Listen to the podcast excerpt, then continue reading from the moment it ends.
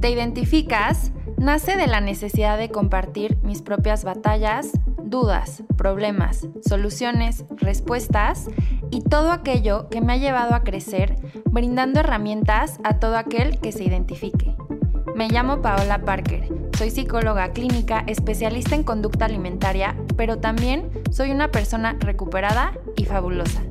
Acompáñame a seguir descubriendo, creciendo, soltando. A ti, si te identificas, yo te acompaño.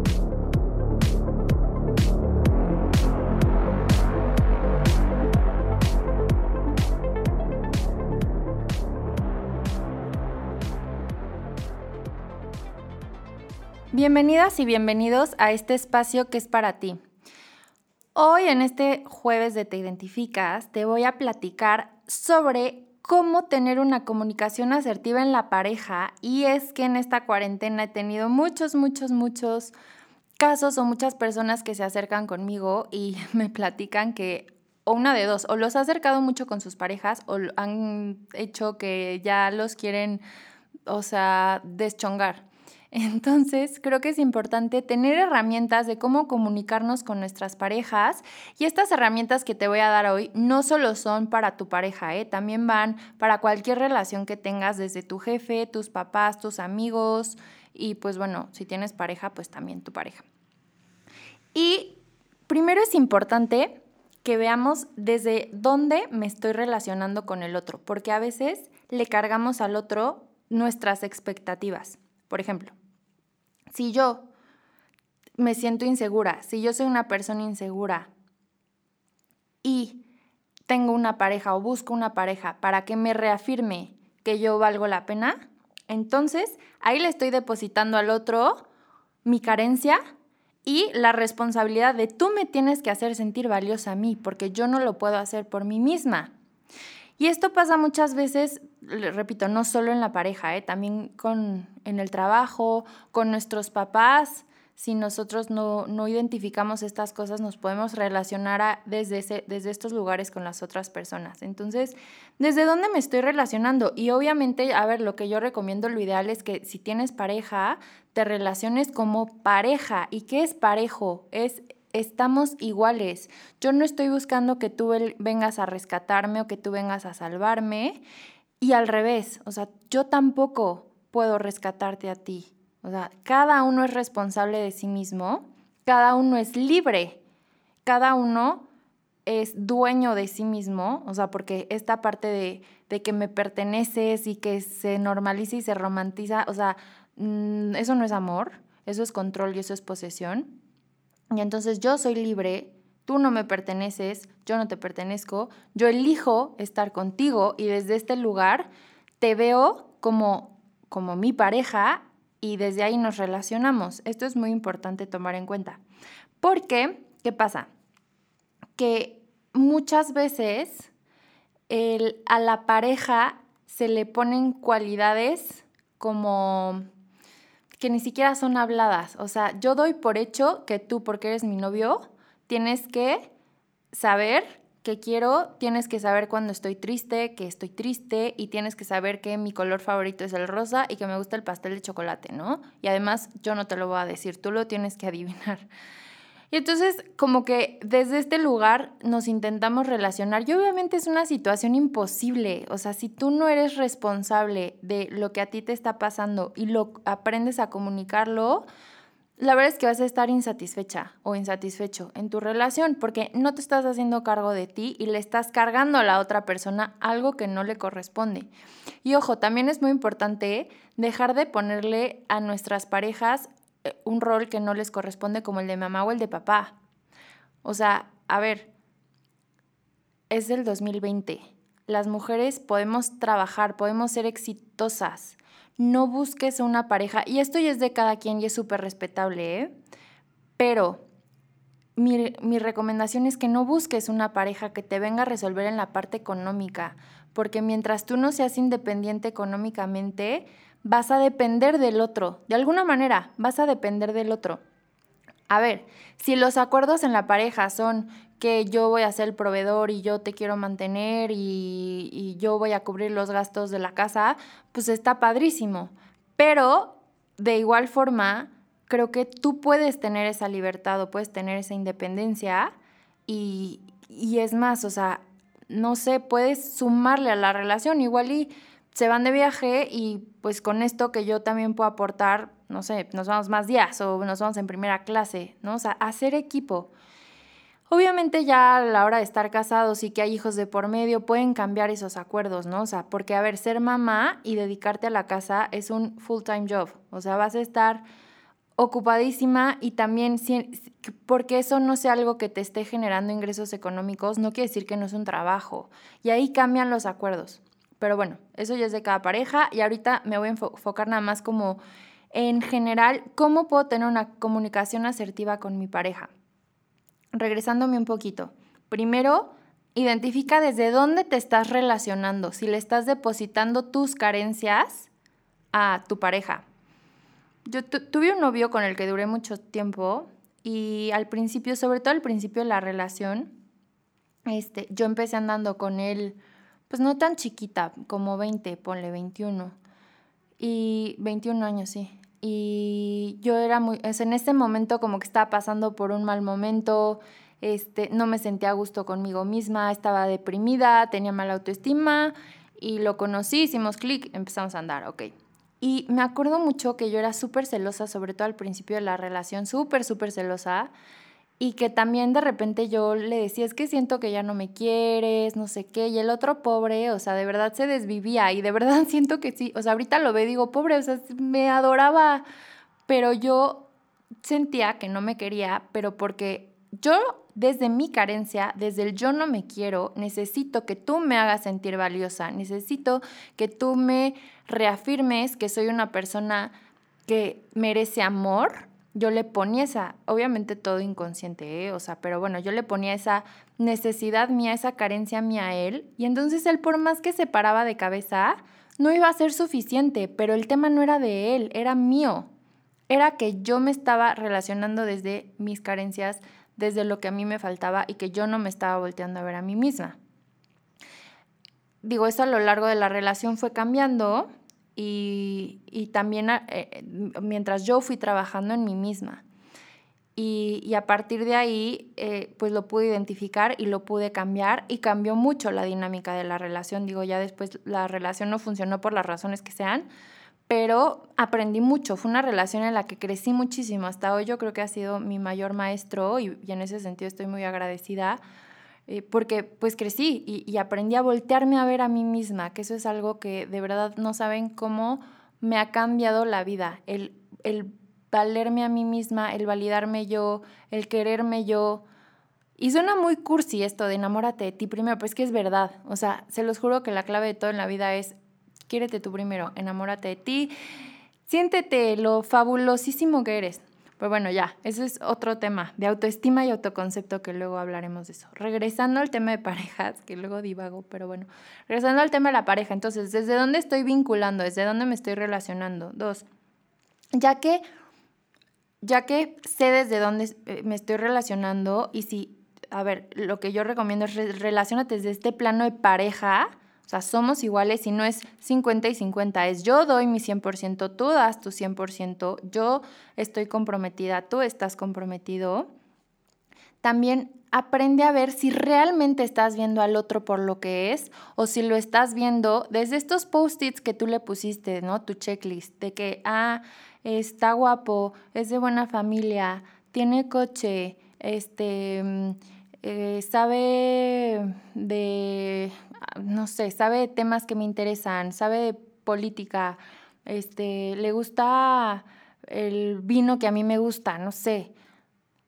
Muchas veces ni siquiera vemos a nuestras parejas y les ponemos estas cualidades y entonces además le sumamos eso, la expectativa de yo quiero que tú seas todas estas cosas y yo quiero que tú hagas todas estas cosas para mí, porque es lo que yo estoy necesitando. Entonces realmente no estás enamorada de una persona, estás enamorada de la idea de esa persona. Y eso es bien importante, que aprendamos a ver a las personas tal cual son, punto.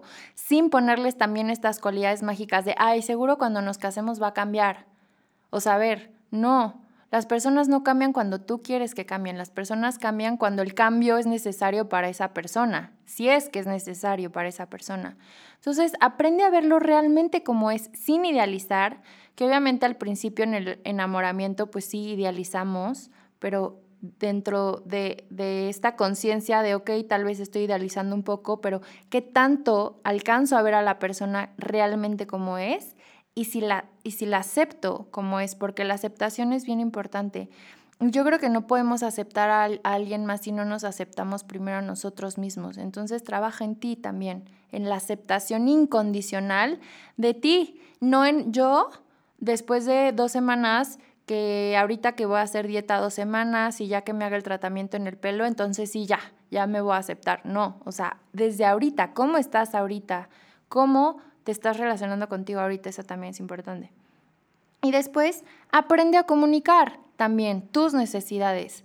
Mucho tiempo también, eh, pues, o sea, yo lo hice mucho tiempo, pues de más chiquita, ¿no? Digo, y ahorita no es como que sea la, la gran experta en relaciones, tengo estudios y todo, en mi vida personal creo que eh, pues también he, mejorado y aprendido y he crecido y le he regado, pero bueno, este, pero eh, que, que, aprendamos a comunicar, porque muchas veces le ponemos igual a la pareja, ¿no? O sea, es que él tiene que saber, debería de saber que si estoy enojada y le digo que no me hable, pues que me mande flores, ¿no? O sea, pues no, a ver, el mensaje fue no me hables. O sea, no, la otra persona no va a adivinar. Tu responsabilidad es comunicar qué estoy necesitando y preguntar también, porque gran parte de lo que pasa en las relaciones y en los conflictos de pareja es que hacemos suposiciones y nos tomamos las cosas personal. Y si no has leído Los Cuatro Acuerdos, que es un libro maravilloso, también te lo, te lo recomiendo muchísimo, que habla de esto, de no tomarnos las cosas personal y de no hacer suposiciones. No, suposiciones. A ver, ¿crees que está enojado? ¿Crees que está enojada? Pregúntale. Hoy estás enojada, ¿te molestó algo? No supongas, porque, ah, pues ya se enojó, entonces pues yo ya, ya no le contesto. Y este tipo de actitudes que es el ego, que ahí no tiene nada que ver con con el amor, tiene todo que ver con el control y con el poder y con la posesión. Y eso no es amor. Cuando amas a alguien quieres el bienestar de la persona, punto. Y parte de eso es comunicar. Oye, ¿estás enojado? ¿Te molestó algo? Oye, hiciste esto que la verdad me sentía así. Y esto es otra cosa también que yo he aprendido, que muchas veces decimos, oye, no estoy enojada, pero bla, bla, bla, me chocó esto muchísimo y hiciste esto y entonces no sé qué. No pasa nada si estás enojado con tu pareja.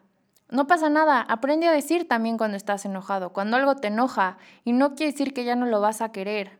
No quiere decir que ya no, eh, no sé, que, que te va a dejar. O sea, pero hay que aprender a decir cuando algo nos molesta y cuando estamos enojados. Oye, me enojó mucho que llegaras tarde cuando habíamos quedado a las 8 y llegaste a las diez y media. O sea, y, yo dejé de hacer cosas y además me apuré para estar lista, para tenerte la cena y llegas a las 10 y no me avisas. Te voy a pedir por favor que si se te hace tarde me avises porque así yo sé que estás considerando, o sea, ten consideración sobre mi tiempo. Y ya, se comunican las cosas, pero no pasa nada si te enojas con tu pareja. Aprende a decirlo y no hagas porque si no lo dices, lo que va a pasar es que vas a hacer, o sea, con tus acciones lo vas a comunicar y con tus acciones que es no te contesto, te hago caras, te digo no tengo nada, pero te demuestro todo lo contrario. Entonces, comunicación esquizofrénica, o sea, eso es súper enloquecedor. Los dobles mensajes no, o sea, de verdad no se desgasten. ¿Para qué te desgastas? O sea, háblalo tal cual. Y aprende a hacer las cosas para ti también. O sea, si le vas a hacer una cena a tu pareja, ay, qué bonito, y el cielo, y... pero disfrútalo para ti también, o sea, porque a ver, yo estoy compartiendo contigo, pero esto también lo hago para mí. ¿Sí? Aprende a, a quererte también a ti y a darte tu lugar también a ti, porque todo lo que haces finalmente, pues es para ti de cierta forma, o sea, crea, crea experiencias para ti y pues no hagas lo que no te gustaría que te hagan tampoco, o sea, ten en consideración pues lo básico, o sea, consideración por el tiempo, por los sentimientos, ¿no? O sea, no se necesita como que un curso de inteligencia emocional para, para saber que pues eso es básico en una relación y en, en llevar la relación de la mejor manera. Y también creo que está en cómo se piden las cosas, porque a ver, si tú ya identificaste cuál es mi necesidad ahorita, la comunico, ¿cómo la voy a comunicar? Y un, un consejo que te puedo dar ahorita, que esto lo aprendí cuando, cuando fui a estudiar terapia de pareja en Madrid, el profesor Santi se llamaba, el, el maestro, nos, dijo esta técnica y la verdad es que se me hace fabulosa y por eso te la, te la comparto. Muchas veces pedimos las cosas quejándonos. Si tú te, lo primero que haces es quejarte de algo, la persona va a reaccionar a la defensiva. Entonces, si yo llego con mi novio y le digo, es que me choca que siempre llegas tarde, además trata de evitar el siempre o nunca, ¿eh? porque esto es generalizar y la verdad es que no, no siempre ni no nunca. Él me va a decir, pues es que tú siempre te tardas años. O sea, la reacción es me pongo a la defensiva y entonces te señalo algo que tú también haces, un error que tú también estás haciendo. Hay que movernos del lugar, hay que asumir, oye, a ver, yo sé que yo me tardé, pero tú estás llegando tarde. O sea, yo sé que yo me tardo en arreglar, pero me gustaría que si quedamos una hora, llegues a una hora y yo también voy a hacer un esfuerzo en estar lista a tiempo, no sé. O sea, pero entonces ahí cambia por completo el cómo me estoy comunicando. No te estoy echando la culpa a ti, no te estoy diciendo tú que no haces nada bien y entonces siempre y nunca, o sea, no, es a ver, me gustaría, empieza la oración con esto, me gustaría que, o sea, a ver, si, si tu novia te dice, es que nunca me regalas flores, y si te dice, oye, me gustaría que a veces me regales flores, porque las veces que me has regalado me súper encanta y me siento súper contenta todo el día. ¿qué te dan más ganas?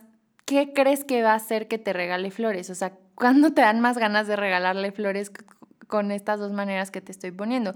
Y es lo mismo con lo que tú quieras, con recoger la toalla del baño, con levantar la taza del baño, con ayuda a ir al súper. O sea, es que tú nunca vas al súper y yo siempre tengo que hacer todo. O sea, pues seguro, la neta es que si a mí me dicen eso, pues voy a decir, pues no, pues nunca voy y nunca te voy a ayudar porque pues qué horror que solo me estés diciendo estas cosas. En cambio, si me dicen, oye, Pau, la verdad me gustaría que me ayudaras porque yo acabo súper cansado y este, y si me echas la mano, te lo agradezco muchísimo. Ah, claro, con todo gusto, ¿no? O sea, ¿cómo estás comunicando las cosas también? Eso es bien importante. Asume tu responsabilidad, porque para que haya un problema también se necesitan dos partes.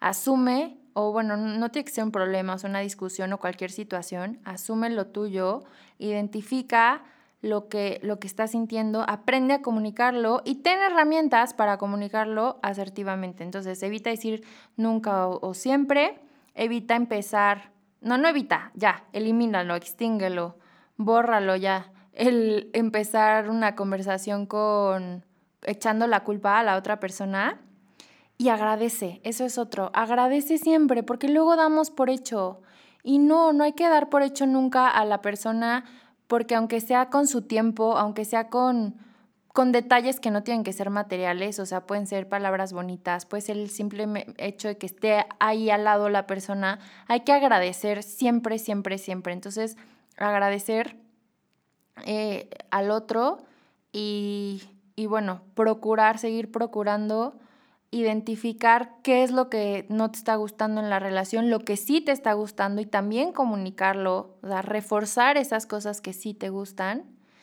Y bueno, obviamente si ya tienes, o sea, ya estás teniendo como más problemas, pues no dejes que se hagan más grandes, acude con un profesional, la terapia de pareja es buenísima, la terapia de pareja te puede ayudar muchísimo, te puede dar mucho más herramientas específicas, pero creo que con estas pequeñas herramientas que te fui dando, con las que tal vez te puedas identificar, pues moverte el lugar y, relacionarnos mejor con nuestras parejas, pero también con nosotros mismos. O sea, creo que eso sí es clave. Mis relaciones de pareja eh, creo que han cambiado mucho, mucho, mucho, mucho desde que yo aprendí a verme a mí misma, porque entonces estoy con la persona porque yo elijo, porque yo quiero, porque quiero compartir, no porque tengo este cuento que me echaron desde niña de que tenía que venir el príncipe azul en el caballo a salvarme y a rescatarme, como si yo estuviera rota y como si hubiera algo que cambiar. O sea, no.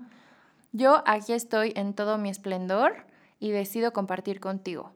Y tú también. Aprendamos a vernos a nosotros mismos como somos, sin expectativas, aprender a ver al otro como es, sin expectativas. Obviamente todos tenemos potencial infinito de mejorar y siempre tenemos capacidad de crecimiento, pero sí es importante la aceptación tal cual en este momento, aprender a comunicarnos y a identificar qué me está pasando a mí.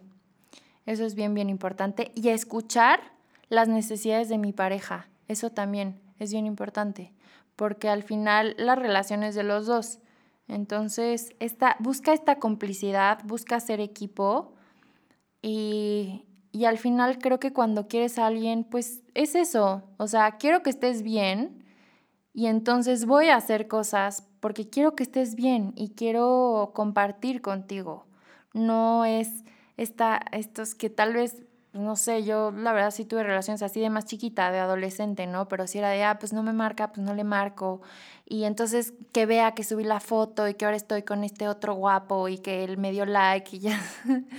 sí, qué horror, pero sí hice cosas así. Y al final venían desde un lugar de carencia mío, desde yo necesito demostrarte que sí valgo, o sea, no necesitas demostrarle a nadie. Y cuando quieres a alguien te quieres a ti y, ya, o sea, las cosas son muy fáciles también cuando, cuando es amor, porque todo eso que te dije no es amor, eso es, es primero falta de amor propio, ¿eh? por ahí empecemos, y luego pues es posesión, celos, inseguridad, o sea, puras carencias. Espero que estas herramientas te hayan servido. Acuérdate que me puedes escribir si tienes alguna duda, si quieres profundizar o si te gustaría compartir algo también con lo que crees que otras personas se pueden identificar. En mis redes sociales me puedes encontrar como arroba psicoparker y eh, nos vemos el próximo jueves en un episodio más de Te Identificas. Muchas gracias a Local Agencia, gracias a Radio 11 y gracias a ti que me estás escuchando. ¿Te identificas? Yo te acompaño.